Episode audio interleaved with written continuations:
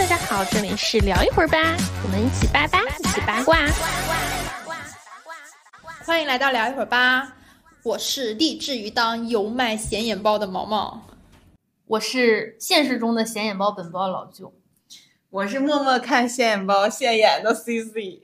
啊，最近就有一个词儿很火，就叫显眼包。啥叫显眼包呢？显眼包还是很好理解的吧？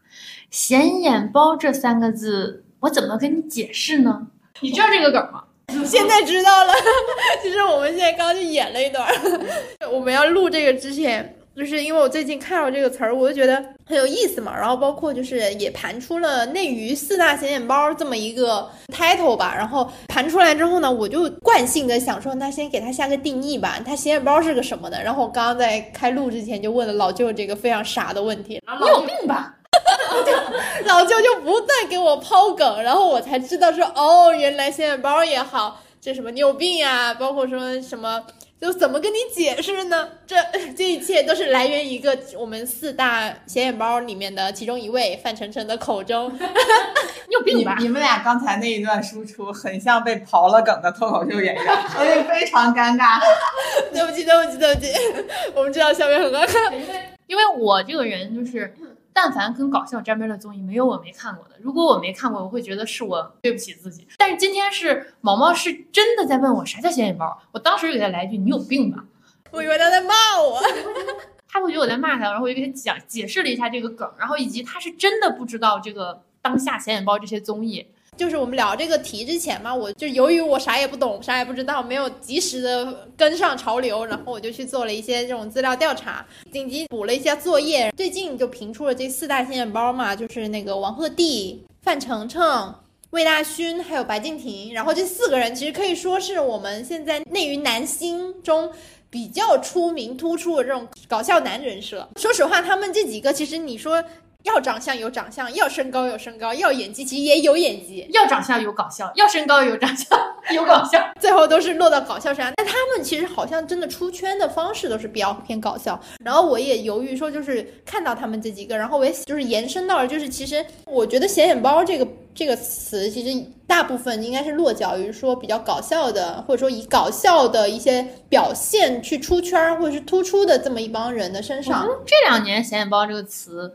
呃，偏向于褒义化了。以前的话，我们会骂人丢人现眼，丢人现眼，我觉得是偏褒贬义的。但是今这两年的话，我觉得它是偏褒义的。如果别人就是叫我显眼包，我会觉得，哎呦，我的搞笑被你看见了，我会有这种想法。字儿都不一样吧？现眼是那个发现的现吧？对，嗯，丢人现眼是还有个显眼，它这个是显眼，就是人群中特别突出，特别最突出。然后，但是我会觉得，如果说别人说我是显眼包，或者说我是现眼包，都都 OK，我会觉得。无所谓，我就是这么搞笑。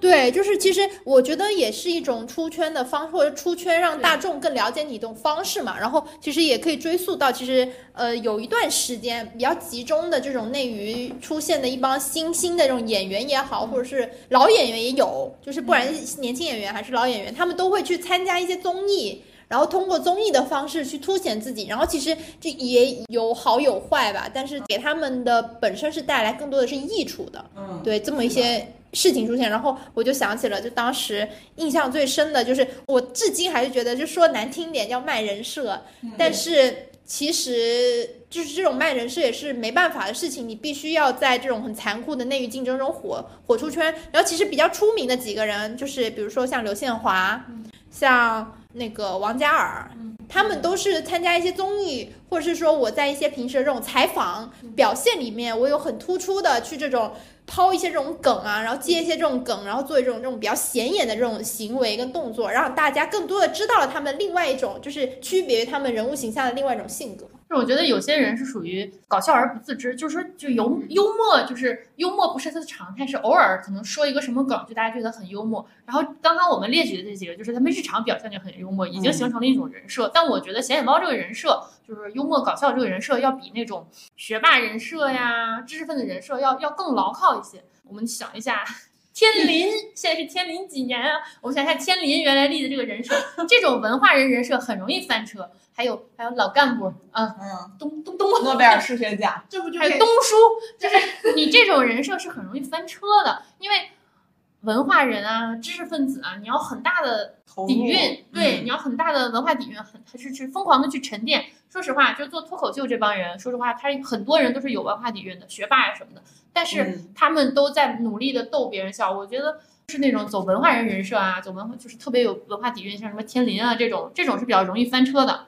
你太容易说错，太难记了。我觉得显眼包人设反而是比较安全的一个安全牌，而且。我每天看电视剧、看综艺，我图个什么呀？我一天到晚，我我早上八小时班，有的时候我十二小时班，我回家累得像个臭狗一样。我点开电视，我点开节目，我当然想开心一下了。刚好有一些人，他长得又帅又高，哎，还幽默还搞笑，那我不是更开心哦？我白天上课八小时，要不就上班八小时，开会八小时，回了家之后侃侃而谈啊，中国文学、古代文学啊，在这个综艺上面大秀特秀你的文化底蕴。不好意思，我不想看，我去看专业的人不行吗？我们在 call back 我的忙那一期是吧？这就跟回家之后，我妈问我你为什么不看书不学习，还在这儿看综艺一个道理。说实话，现在这娱乐圈很多人一在网上采访啊，网上的节目里面就开始凹人设啊，学霸人设、知识分子人设。说实话，很多高中生的这个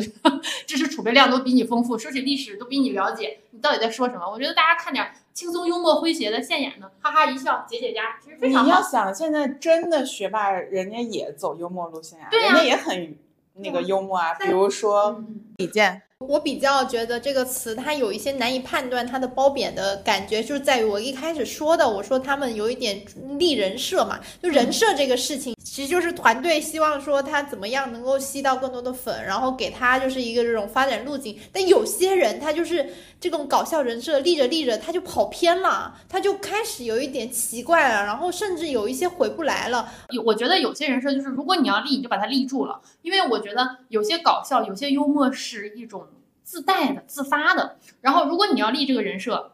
你通通过这个搞笑人设、幽默人设拿到了这个福利，有梗的人是拿到了福利，哎，你一旦红了，你就要觉得我现在是闭嘴大帅哥了，不要搞三搞四，幽默怎么了？就在很多很多人眼前，就是幽默啊搞笑人或者是谐星是低人一等的。他会觉得我我曾经为了博眼球，我立了这个搞笑人设，我现在红了，我有流量了，我有粉丝了，OK，我立刻洗，我开始洗，我自己洗另外一种，没必要。谁不喜欢接地气的？你整那曲高和寡的事儿，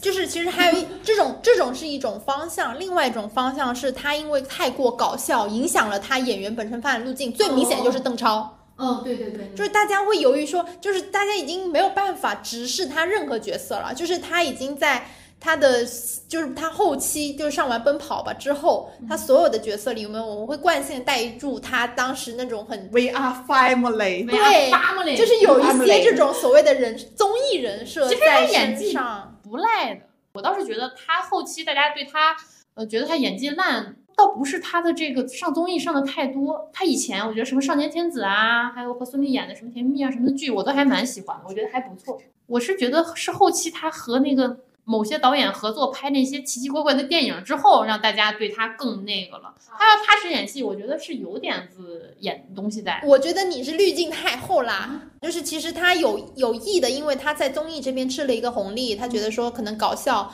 适合他，他觉得好像这样更火，包括他已经有这种综艺的在综艺上积累这种人缘儿在这，他觉得可能这个发展是一个好的方向，但是他没有想到说他把这个人设过渡到影视上，尤其是电影的发方向上是对他自己有一个非常大的损耗的，就是这个事情是。也是说，有的时候我们会希望说，一些老艺术家、一些老演员、一些优秀的演员，他们少参加真人秀，少参加综艺。有时候这样，其实很多这种演就是比较有实力的演员，他们都很幽默，很有意思。但是他们一参加综艺，把他们这种幽默散发了出来，或者说体现了出来，然后大家就很难在他的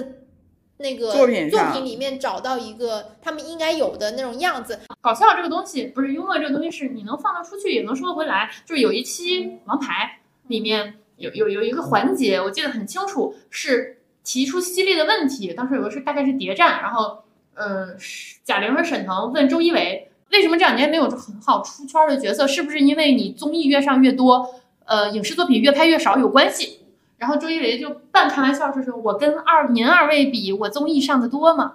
然后沈腾和贾玲当时回了一句。嗯，确实很少有人像我们俩这样能全面开花。我觉得这么一来一回，其实就说了很多，就就可以说是道破了这个这个圈子里的一些规，就是一些事情吧，算是。就有些人确实上综艺上的特别的多，然后他收不回来了，放飞自我，他收不回来。综艺赚快钱多快呀、拍戏几个月扎组里多遭殃罪啊！是你，你知道你说到这个点，我就其实我很想举一个例子，就是郭京飞。郭京飞就是很很明显的，就是他演什么是什么，然后什么角色都能演得很好，然后非常有自己的个人风格。但他他是显眼包吗？他也是显眼包，他也参加各种综艺，他也在综艺上就是各种优美。大谁不知道郭京飞是一个特别搞笑的人，特别有意思的人？而且在采访中，他甚至天天跟他们 TF 老 boys 他们这三个人天天在那隔空喊话，特别有意思的一个人。但是呢，他丝毫不影响他在影视的表现，也不会影响说大众对他的印象，大家依然会觉得他是一个实力好的演员。其实我觉得这种显眼包是大家希望看到的。我觉得沙溢也算吧，沙溢沙溢他综艺里面也是很好笑，但他你看他演电视剧、演电影，大家都是认可。他演那个《流浪地球》，嗯，大家对他也都是认可的。咋说呢？就是沙溢我没有太大的感觉，但是像郭京飞和邓超，邓超如果不跟于白眉捆绑的话，我还是愿意看他演戏对的。，我觉得我说实话，他就是对但我觉得他演跟他再不不，绑着他后来有好几部电影都其实演的挺不太 OK 的，就是他他有点太过于想放大他这种戏剧优美的特点了。但我我想说，他可能用力过猛，但但我的感觉，他还是一个很认真、很投入且。所以其实乒乓是还不错的一个对对，我我首先不说别的，就是他在电影里面能跳那个钢管舞，就是那种我觉得他真的是本人真的很豁得出豁得出去。我我自己想法比较嗯一致，就是我是觉得他跟那个谁捆绑的太多了。哦，包括他在影里面其实还可以的。还可以，真的还可以我我我。是觉得他是有这个东西的。还有就是他现在演的作品也是少，也不演电视剧了，前些对而且七马八的电影。而且就是他现在因为这样子之后，我觉得他也很难遇到他自己喜欢的作品，所以可能也受影响。我其实是有影响的，就是大家大家会找他演综艺、接广告的多于说这种影视作品，或者说更能够打动他的作品，而且他自己在选择上肯定也有一些出现了一些这种，就能递到他面前的本子会变少。嗯，而且都这个年纪了，这个份儿上不差这一步两步。你就说黄渤搞笑不？搞笑吧？搞笑演技好不？好吧？但是他也演烂片儿，都一样啊。都一样，都一样，都一样。嗯，其实我觉得还是一种大众给到的一个印象吧。我觉得就是这个是很难磨灭的。就是大家谈起黄渤，谈起郭京飞，谈起雷佳音，大家还是会觉得他们搞笑，但演得好。但是提到邓超，他们会觉得搞笑，但是只有综艺上的搞笑，演导都不太行，大家会。抵触他的一些作品，其实我觉得抵触的感情是会更多一些的。所以说，我们很多时候就会说，就是演员参加真人秀和那个综艺多要不要太多？包括我觉得年轻的艺人也是这样。我们说回这四大显眼包，他们四个，我其实觉得他们有一些太过于。我只说白敬亭吧，白敬亭我感受比较深，因为我觉得他其实你说他演的不好吗？他演的挺还不错，就尤其开端其实演的是不蛮蛮好的。但是呢，我有时候因为他给我这种搞笑的那种印象太深刻，包括他回一些评论啊，他一些这种奇怪的这种好笑的点在里面，我就是有时候会很难去他从那个形象抽离出来，投入到那个形象里。我觉得这个是对很多年轻的演员来说，这个是很难做到平衡的，因为他们作品不够多，以及他们其实。因为他们本职还是演员，他不是做搞笑或不是做专职做综艺的，或者说本身就不是喜剧演员，所以很多东西其实这个平衡是很难去做好的。你一说回评论，我想起那谁，林更新，他回评论也是一绝，他平时的一些现眼行为也是一绝。哎，我觉得林狗是不是初代显眼包？他 我是觉得那时候不流行这个词儿，如果哎九亿流行这个少女啊，对，如果流行这个词儿，他必是初代显眼包。然后，但是我看他演戏的时候，我也能投入。其实我是吃他演技的，但是吧，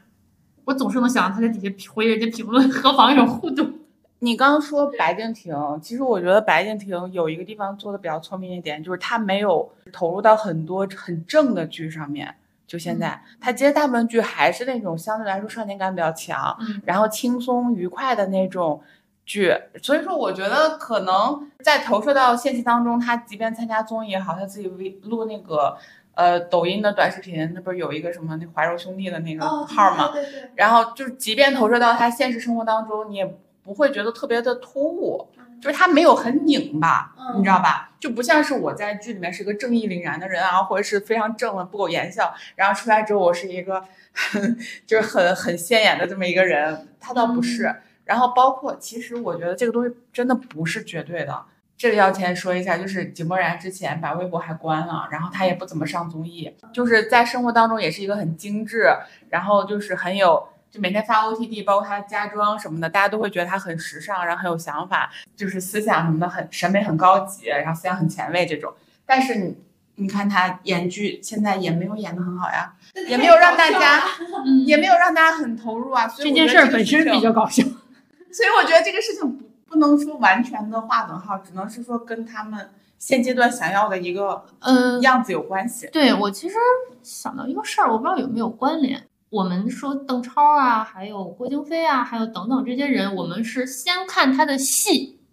我们对他的演技就是有一个评分，就举例啊，比如说啊，这些人演戏啊有个八十分的演技，哇，他演戏演的不不错啊，八十分、七十分、九十分这样的，然后再去看他综艺，就是我们是先接触到他是他演的戏，然后再觉得综艺，会觉得哎，他综艺里还挺搞笑的，但是还是演戏更好。然后等他演完，等他综艺之后再回来演戏，感觉好像差强人意，差一点意思。但是像是魏大勋啊、白敬亭啊、范丞什么，尤其是白敬亭和魏大勋，他们，我我之前看他俩的戏，那时候他俩完全不火，他俩那时候演戏可以就是小透明嗯配角，也不火，给人做配。然后但是当时他们在。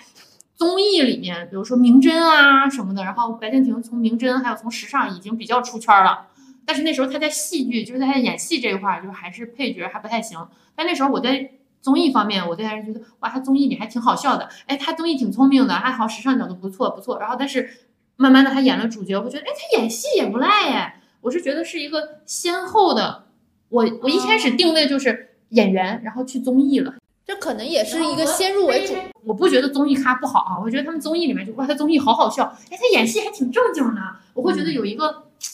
反差感反差。哎，但这就是其实这就是一些观念的不同。因为我我的先入为主的认知是，哎，他们在综艺里面综艺咖表现不错，嗯在小综艺里表现不错，然后演戏也不错，我会觉得说有两下子，就我对他们会有一定的包容感，有一定的阈值在。但是对于那几个，就你前面说的这些，我会觉得好好的演戏不演戏，非得去走综艺，走的不伦不类，我会这样的感觉。所以我就是在想，其实他就是你，你一开始说你觉得显眼包是个褒义词嘛，嗯就是现在越来越往褒义的方向走。其实我一直是持一个比较疑惑或中立的态度，就他到底算不算一个真的是褒义呢，还是？有一些贬义的成分在里面，这个就是我刚刚又又一我会提到说，为什么有一些人他搞笑，他有这么一些人设在，就是他会变成慢慢的变成一种人设，而不是他自己本身的东西。然后他这种人设是是否会影响到他在他本应该的那种主业，就是尤其演戏上，就是他会不会给我一种这种影响？这个是其实不仅是我，我觉得是很多现在目前的观众会感到疑惑的点。就是有些人，当然有一部分的人会像你这样，你觉得说没有影响，你先入为主，你怎么怎么样？但是也有部分可能像我这样，我会觉得说演员就不要老上综艺了，或者说他这种综艺咖，包括我们说到综综艺咖这个词儿，综艺咖它到底是不是一个贬义词儿？就是你可能会觉得有一点点贬义。我对吧？我觉得就是这种感觉，我觉得会这样子。所以其实就显眼包这个表现，我觉得其实也是一种无奈的一种市场选择吧，有的时候是这样子。你刚才说的那个情况，就是以魏大勋为例吧，嗯他不是莫言成火了嘛？然后大家就说，平时就会说大勋你别说话，嘘，你戴上眼镜你别说话，你别说话，你老来得分你别说话，意思就是。大勋是大勋，我们对大勋的认知就是他，他平时很幽默、很搞笑，他一说话一嘴东北味儿。但是你跟你的角色要分离一下，你平时在生活中你要维持你的角色，你刚红你要闭嘴。我要强烈推荐一个综艺，现在就出发。然后他在这个综艺里面，范丞丞还拿出眼镜，嘘，你别说话，给他戴上眼镜，就是你戴上眼镜你就封印了，你现在就是莫言成了。我就觉得就是你为了这个角色的话，就肯定是中间是有一点差别的。但是显眼包这个人设，我们或者说是搞笑人、幽默人这种人设，我觉得他现在还是挺吃得开了。我是真的觉得，只要他综艺里边立的那个人设形象，嗯然后跟他接戏的那个，只要反差不太大、太明显，就是你保持一个比较少年感的那样的一个状态，就比如说像白敬亭这样，嗯然后或者像魏大勋这样，他真的打了一个极致的反差，嗯这样我觉得都是 OK 的。就别你综艺也你现演，但你也没有那么对现演，没有也没有做好，然后你的剧拍也没有拍的很好，这样两边都很尬着，那你这个人当然是你总得拿一头吧。你别跷跷板两边都不行。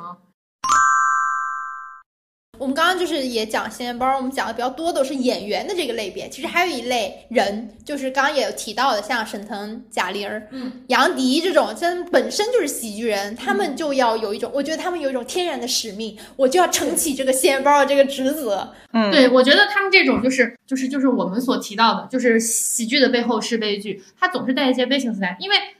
搞笑、逗观众乐、抛梗、接梗，让这个节目有意思，是他们的职责。就是他们其实会有压力，就是很多像欣姐说，就是很多很多喜剧演员呀，就自己回去都特别丧、特别抑郁，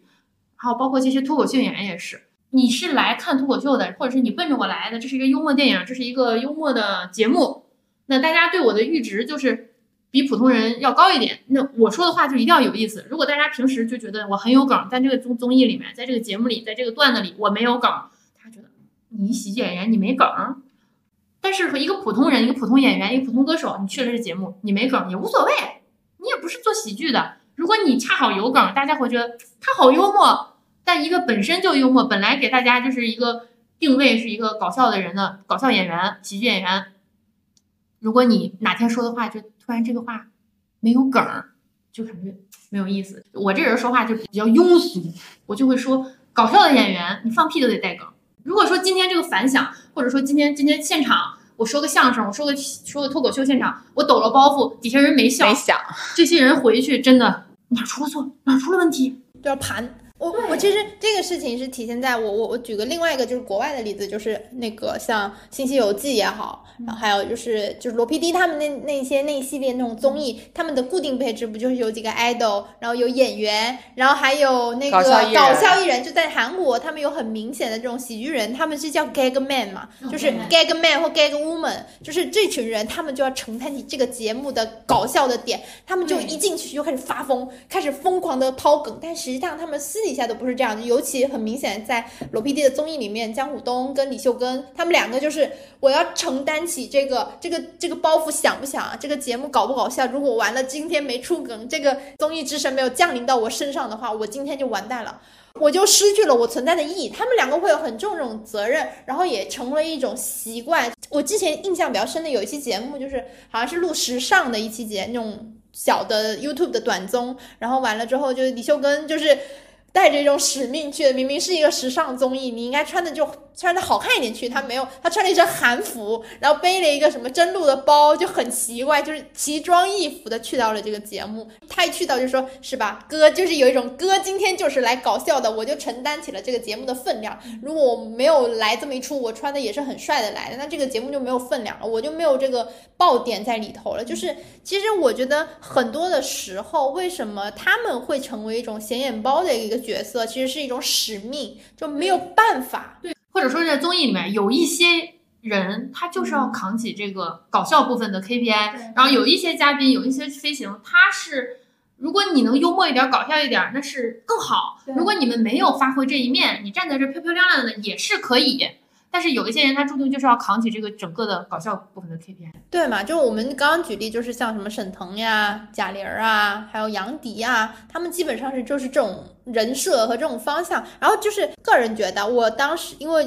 就是这几位里面，我接触的比较多的，我就是杨迪，就是杨迪，他生活里就是这样子，感受到了，他妈妈就好好笑。对对，但是就是有些人会觉得他是演的嘛，但他真不是这样。我们我们当时是一个比较普通的一个工作场合，就是我们当时是优酷的有一个节目，然后我们开了一个那种小型的一个媒体圆桌。其实所谓圆桌啊，就是大家就是所有的媒体围着一圈儿在那聊天，然后或者说像那个主创提一些问题，然后他们可能怕那个场子太干太没意思，然后就把杨迪喊了过来。杨迪也是当时那个综艺应该是火星情报局。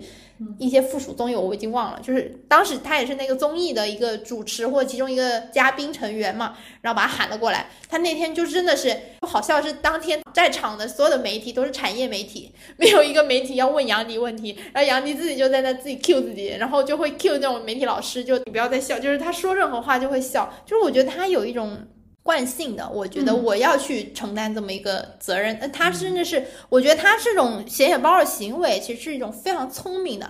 动作，而且他可能知道说我这么干了，我能给媒体留下好印象。嗯然后情商也高啊。对，这种情商非常高。我他给媒体留下好印象，那媒体我可能这个稿子虽然是产业稿，但是我们可能还是会写一些现场的东西，嗯然后我可以把你。你作为一个主持，你作为一个主创，你在现场这个圆桌上你的一些表现，我们写进来，是不是对这个节目也有加成？然后你对这个节目有加成，制作人看到，制作人是不是以后会考虑我接下来的下一个综艺也会邀请你？这其实一个，我觉得是一个闭环了。就是他非常聪明的去做的这个事情，也导致说后来大家也知道说杨迪不是还经常说什么就是求工作那个事儿嘛，就是说就是有活儿找我啊，就是他有一种能力，就是把飞行变成常驻，对，就嗯。这个也是一个点。我们做综艺邀约的时候，如果要是想说有一个人能把这个场子缝起来，嗯，就有这么一个串场的人，然后让这个话绝对不撂地上的人，也是首选杨迪。就是你刚才说的时候，让我想起那个贾玲，嗯，湖南台吧，还是一个晚会之后，他本来应该采别的艺人，然后但是呢，那个艺人可能没时间还是怎么着，临时变动了，然后贾玲就上场了，就顶上去了。然后当时记者也都没有什么准备，就也没有人采访他，贾玲就完全把一个本来应该很干的场子。弄到气氛非常融洽，比如说有没有人问姐点问题呀、快点快点儿，那个知道吧？啊，说呃然后没有人问，或者大家因为大家的预想都是采访那个比较出名儿那个人，结果他没来，就是贾玲顶上了，大家没准备嘛。然后后来他说有没有人问呢？没人问，我可就问啦，姐多大多大啦，也没有对象，怎么怎么样？杨迪就是这样。然后那个底下对，然后底下有人就说啊，说那个说就就指旁边一男的，就说呃说他行不行？然后这贾玲就说。他怎么能是我的菜？他一看就是你的菜，就是他开了一些无伤大雅的玩笑，然后让场子热起来。然后本来他就是去救场的，现场本来就很干，他让这个现场不干，我觉得这也是一种情商，也是一种幽默。但是说实话，这种情况下其实挺难的。你本来就替别人上场，大家本来在等 A，结果来的是 B，大家心里就已经有落差了。结果如果说你你没有把大家搞得气氛那么融洽、这么搞笑、这么开心的话，那可能大家回去写稿都没动力。结果你这么一弄，大家都开开心心的，觉得 A 没来，来了你也不错，至少你幽默，跟大家浅聊了一下，很开心。我觉得这种现眼包特别会抓机会，有没有？对那件事儿，大好评，那件事儿在网络上火了很久，前前些年的事儿。我又想起来，你说到这种，我又想起雷佳音。我记得有一次，应该是国剧盛典那一年，真是那个那个群访后台，真是无聊到我要吐了，这太无聊。大家就是总总有一些演员被问到一些犀利的问题，就选择走人，然后他就不愿意回答。完了，就是就真的非常无聊整个场子。但是直到雷佳音一来。大家都沸腾了，因为大家就是当时已经整个晚上在那儿，真的很崩溃、很烦。然后雷佳音一来，他就是各种各种什么问题都就是回答的很好，然后我记得当当时那个采访，就是整个群访下来，我没有一个演员我都想给他做出来，但是雷佳音我给他单独做了一个 cut，就是想着就真的太有意思了，能够很快的出圈，能够转发，就我觉得这种其实就是说他能够给媒体留下一个好印象嘛，首先是，然后其次是。觉得这个时候已经不管你是有意图的在立这个人设已经不重要，但是你已经把这个场子做热了，你把你的这种形象立起来，就对你是有未来发展是有好处的，这就是一种高情商，一种我觉得是一种职业的体现。你作为一个艺人，一种职业素养的一个体现。对，而且人家演戏也不赖，人家秉科演的刚刚好。而且你说这个事情难不难？真的是非常难，难，真的是很难。你首先就我觉得做喜剧人，他们首先是要跟他本来的自己要完全割裂开、分开的，而且他要去接受很多可能别人的一些，就是我们也老说，一直以来对于喜剧演员或者说喜剧人是一个比较低下的位置，我们会觉得他们。括弧仅在我国，整个内娱的环境来说，其实对喜剧人是可能近几年好一些的，但是早期一直以来就会觉得喜剧它就是逗人乐的，逗乐的这个事情是一个比较低级的行为。他会觉得你在哗众取宠。一个是哗众取宠，还有另外一个基础是由于说我们早年间的这种逗别人乐的方式是一种扮丑的方式，对，以及很多的就是比如说，如果说像二人转是扮丑、搞笑，或者说一些荤段子，包括相声也是，它是用一种互相贬低的模式去逗别人乐，所以它会显得整个做喜剧的这个领域的人显得整体的地位会在内娱的一个比较底层或者是下面的下个位置。其实他们心里是有很大的负担的。我我除了搞笑以外，我怎么样往上走？这也是导致说为什么有一些演员嘛，他们早期就是想立这种搞笑人设，后来他不愿意做了，他们也觉得可能就心里还是不太认同。对，他其实就像脱口秀，就是要么就是揭开我自己的伤疤，要么就是戳你的痛点，反正就是我要让这个搞笑肯定是要各种各样的，就是其实很难的，就是其实也会有一些人说，就是这个事情是我后来我记得是有一次采访吧，我有一次采访中我非常深刻的感觉到了，就是沈腾。他本人真的不是一个很善于言辞、善于搞笑的人，但是他在台上，或者说是他在一些表演里面，他不得不去这么做。他已经变成了一种，我觉得有时候是一种肌肉记忆，一种条件反射。我要去搞笑，或者说我要去说出这种段子，我有一种这种天然的所谓的幽默的点在里面。但他其实本身不是这样，他其实还是一个比较。就是真的是不爱说话的人，是比较沉默寡言的人。而且早年沈腾确实是颜值也不赖，你想让一个走颜值的人，贾玲也是这样的人。他，你说贾贾贾玲一开始她在湖南卫视演那个小品的时候，她其实没有那么胖的。我我知道，和白凯南，她其实是为了。为了走喜剧这条路，或者说他已经是被人家就是以以以一种我觉得是不太好的这种刻板印象框住了，说我好像做喜剧演员我就得扮丑，我就得有一些这种身体上的胖，我就没法美丽，我没法当一个女神，所以他就是会变成这样。但是他现在有一些改变，就是我。据说是他，他现在在拍一个戏，他瘦了一百斤吧，还是什么的，反正就是很努力的想要。有李焕英这部剧的加持啊，是啦，当然也有一些变化了。他早年春晚的时候挺瘦的，我觉得就是一种刻板印象，这种刻板印象很影响他们。就其实我们放到自己身边，你就会觉得，嗯，挺挺难的。你想，你想象一下哈，就就他们在综艺里，就像你想象一下，今天我们来，我走到一个会议室，这些人跟我认识，但又不太熟，大家好像气氛都很低。如果说是明哲保身的人，他就是不去打破气氛低就低了，关我屁事。但有的人就觉得气氛好低啊，那我我要调节一下这个气氛。说实话，压力会大的，会有的时候挺挺讨嫌。有的人就是我不想要这个气氛，我就愿意就这么低，赶紧开会，赶紧走人，赶紧滚，干什么呀？还有就是说，哎，我说这个话能让大家开心吗？我想打破这个低沉的气氛，呃，或者大家一块团建，大家好像怎么怎么都这么荡，我想让这个气氛起来。其实你你去破冰，你去弄这些东西挺难的。我觉得这些事情都在侧面的说明，其实喜剧喜剧演员是比我们正常的普通人可能更加的敏锐，能捕捉到一些情绪的信息，而且其实他们非常的敏感。对，就是你可以看到，就是现在做的非常成功的，不论是过去的现在的一些喜剧人都内心非常的敏感，非常的就是脆弱，然后他们洞察到的事情比别人更深。比如说卓别林，嗯。非常典型了吧？然后比如说我们现在的一些，呃，就是脱口秀演员们，你像鸟鸟啊，呃，就是反正这些喜剧演员真的是内心非常的敏感脆弱，包括沈腾和贾玲也是，就是他们自己其实也是有很多挣扎的，因为毕竟你你想要在这个人群当中逗别人开心，你必须要洞察到对方现在需要的是什么。然后我怎么样一句话把你逗笑，都是这样。我刚刚突然想起一个观点，我觉得这就是很显然用现在现在最流行的一句话，就是为爱作义，你知道吧？就是他们其实本质都是 I 人，但是他们被迫的要做 E 人。其实我觉得大部分的喜剧演员都是都是 I 人啊，都是金凯瑞。非常典型，没错，就大家其实都是这么一种特性。就如果用现在比较流行的说法，刚刚西西说到说，呃，我们会用一种固有的这种印象去看他们嘛。然后我就想起说，这个很明显，在我采我做采访的时候，我有时候也会这样子，我会觉得说，我比如说我去采访一些。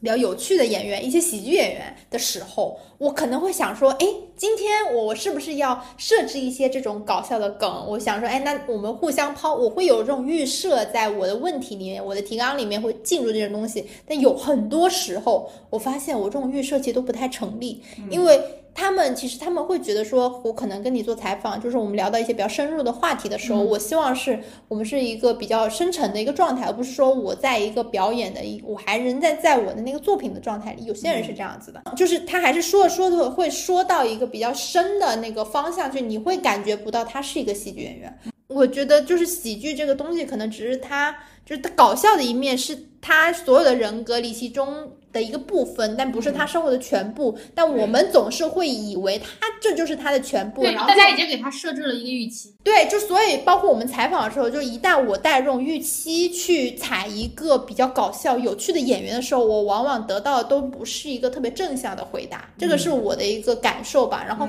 我今前段时间我采了一个也是比较有比较幽默的演员啊，但是他给我的感觉就是，虽然幽默，但是有一些疲惫。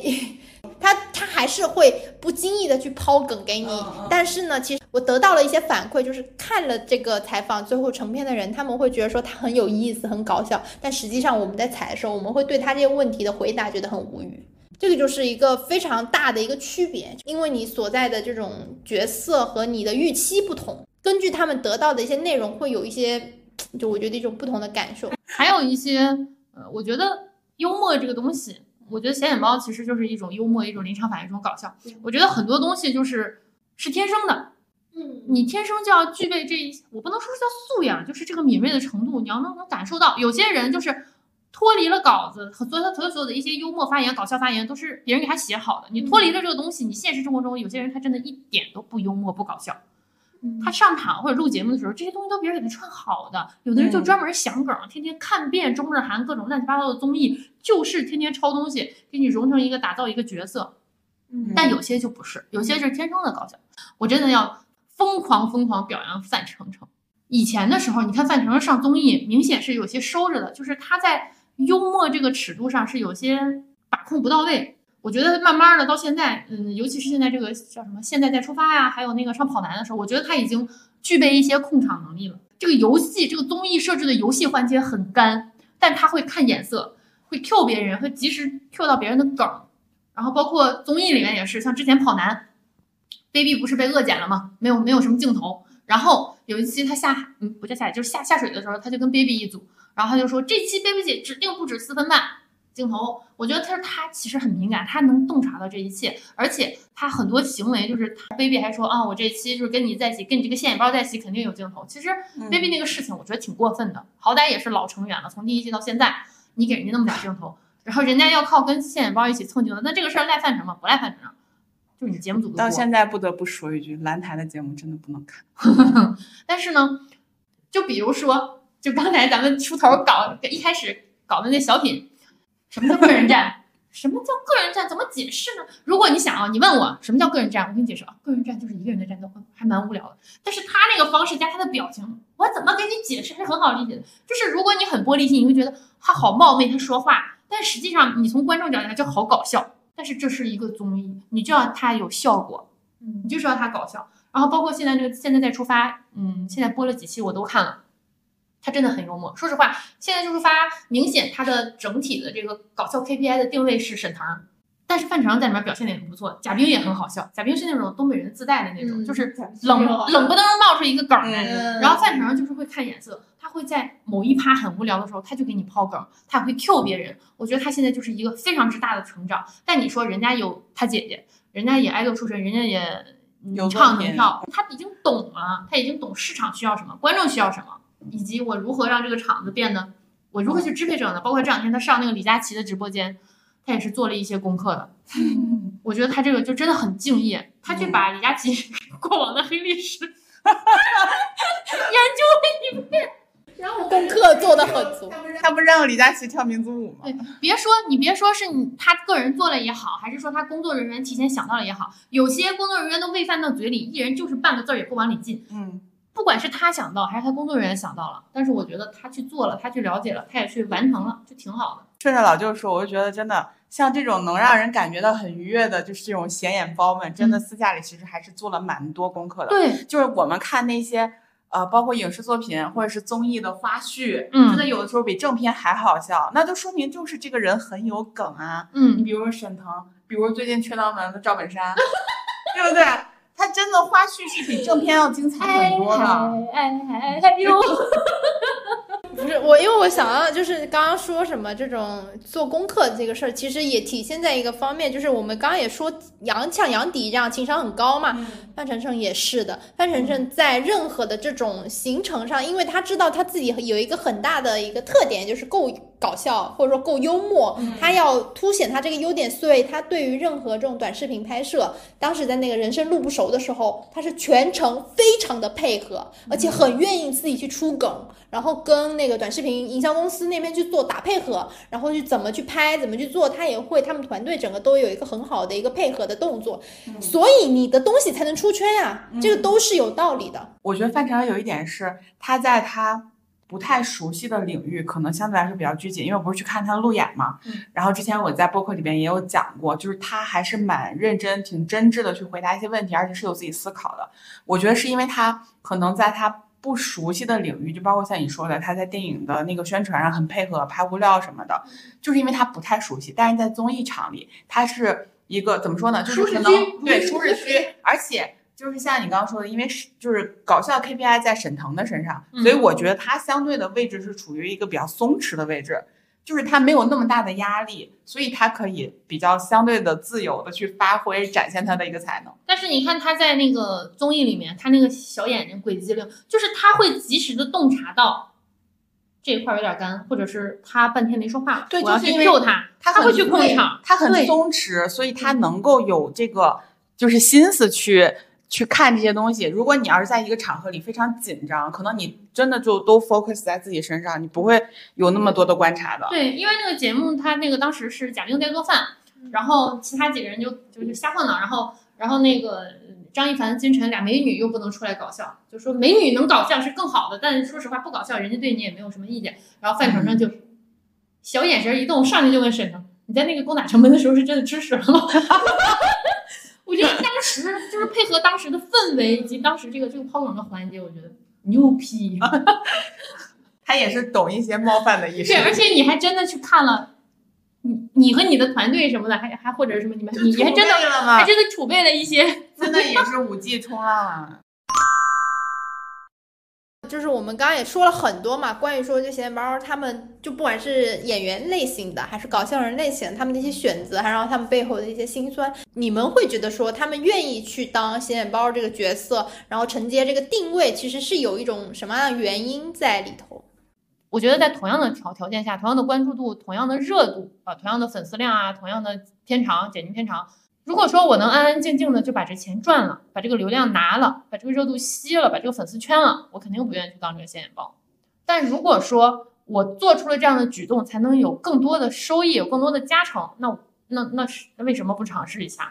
对吧？其实我觉得还是基于说我们整体的内娱对于显眼包也好，对于这种搞笑人设也好，我们有一种还是。本质上觉得他们不够高级的这么一个想法在里头，所以会觉得说你当显眼包就是非得有露出，我非得有镜头或者怎么样，我觉得会有一种这种本质上可能有一些看低的内内容在里面。但是呢，我其实会觉得说他们当显眼包这个事情，首先确实是一个很很不容易的决定，嗯，其次就是真的只能说内娱非常现实。娱乐圈是一个非常非常现实的一个地方。就之前不是刘刘宇宁在那个直播上也说了嘛，口碑怎么样无所谓，你没有人讨论，凉了这才是最惨的。就是我宁愿被骂，我也不要凉了。嗯，我觉得大家现在对显眼包，我会觉得。大家可能相对更爱看显眼包，是更爱一些搞笑人。就是之前你有讲过，以前的那些搞笑人，他多少是有一些放下身段取悦你的这个架子。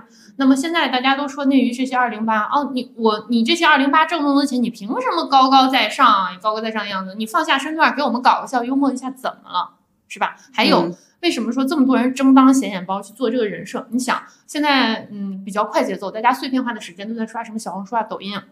你想你是愿意花两分钟看一个？深度的访谈集合，还是愿意看两分钟看一个搞笑集合？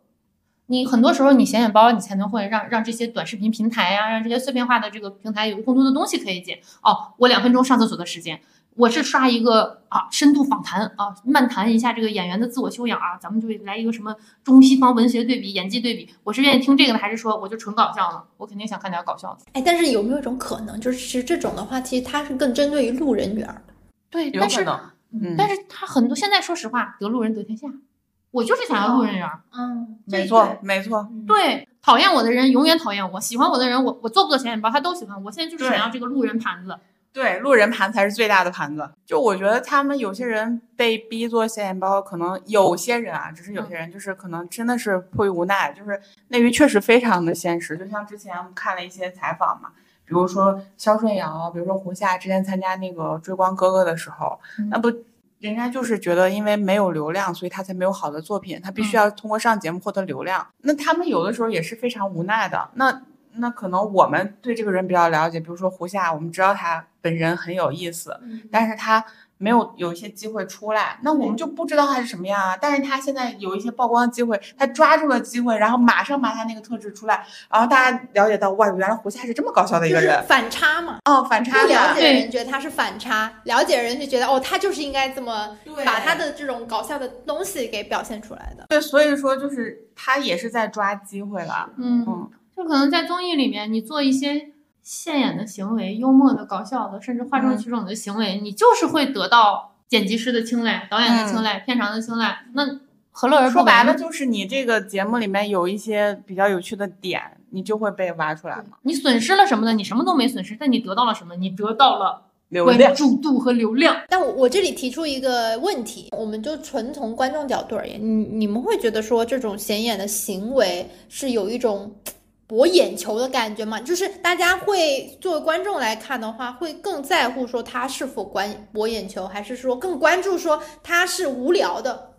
我觉得就还是像刚才说的 call back 一下，就是你真的在这个综艺里做的非常好的话，我觉得 OK。嗯，你要是显眼了半天，结果又没有意思，又尴尬，然后还还还对有一点在尺度，对，然后就是还把握不好，可能还会误伤他人的话，这种就算了吧。就是以这个为例，我觉得玩笑怎么开，我跟毛毛开这个玩笑，我跟 C C 开这个玩笑，OK，人家不会在意，你笑了，我笑了，大家笑了。有些时候，这个人明显他就是不能开这个尺度的玩笑，甚至人家就是开不起玩笑，你还要去硬开，说实嗯话就很烦。就是朋友之间，就算你不好笑，我也配合你笑一下对所以说。但是你在节目里的话，你观众不能配合你笑一想下想。起一件事儿，所以说人家说综艺还是得熟人局，除去这个现在就说发，就说前几期那个快本啊，端王和端王妃，然后大家就是对于他们玩游戏的一些反应，就觉得他们玩不起或者反应就不 OK，然后后来大家就总 Q 他们对。就说什么你们游戏输了都不生气吗？后面去的嘉宾就是被泼水啦，被被插被互查两句，开玩笑，人家不生气。然后说你们都不生气的吗？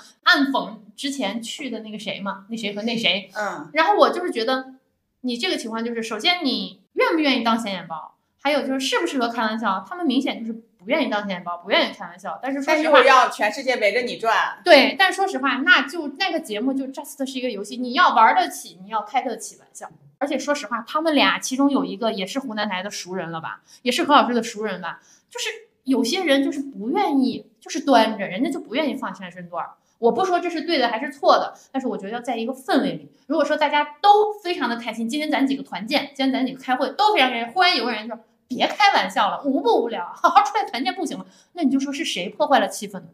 哎，但我觉得端王在元气满满的时候还可以。对，其实端王在元气满满，还有那个《还原记》里面也可以，跟贾玲也是可以的。我不知道他在里面是怎么回事，我觉得他是好像一个间可歇性能因为有王菲在，要装一下。我也不知道怎么形容。哎，就是总结下来，我觉得是这样子，就是显眼包它是一个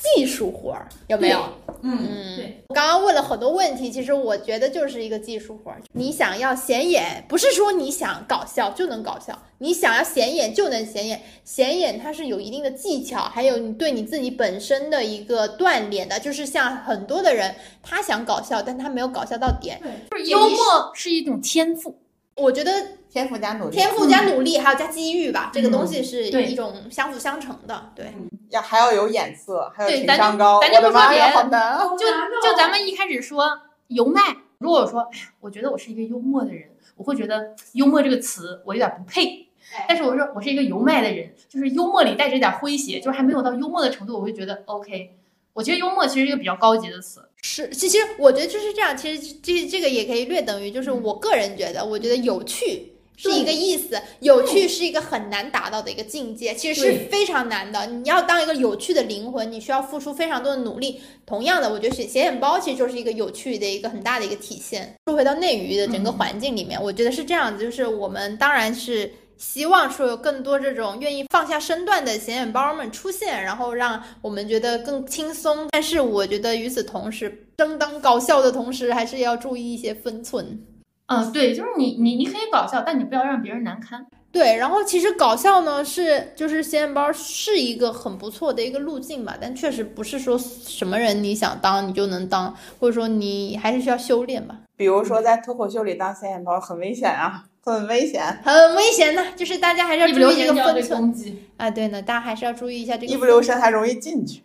就像就像我们就就回到我们我们说的这个，就说喜剧的内核是悲剧，然后就是喜的是看客，悲的是演员。呃，可能就像我们提到的这个四大显眼包这几个人里面，他们固然是是真的幽默，是真的有意思。说实话，他们时间长了之后也会存在那种。无法把你的这个综艺里的搞笑人设和你和你这个演技和你这在在这个影视作品里面这个角色进行剥离，大家对你这认知已经到达了一个局限，就是你就是个搞笑人，你后面演什么我都觉得搞笑，不行，我不能看他脸，搞笑。就他们也会这种想法，或者是啊，我一直搞笑，我会不会走不上那种高高的商务啊、高端的商务啊等等，他们也会有这样的想法。包括有的人他就是大家对你的期待值变高了，有一天你不搞笑了，大家会觉得他没意思，他最近好没劲呢。谁谁谁都救不回来这个综艺吗？完了，你们完了！大家会有这样的想法。说实话，他们的每天为了融梗、为了抛梗、为了抖包袱，其实都是付出一些努力的。作为观众嘛，咱们就还是非常像我们的主旨，就尊重、理解、祝福。但是，就是我其实就觉得尊重和理解还蛮重要的。然后，但是其次呢，就也希望显眼包们大家自己努力吧，越努越好。我是喜欢这些人，我，唯爱搞笑人。最后可不可以再给我一次机会，让我强推一下？现在就出发！天哪，我觉得现在再出发，给钱打钱，给我们节目打钱，不必打钱，给我加更，给我疯狂加更。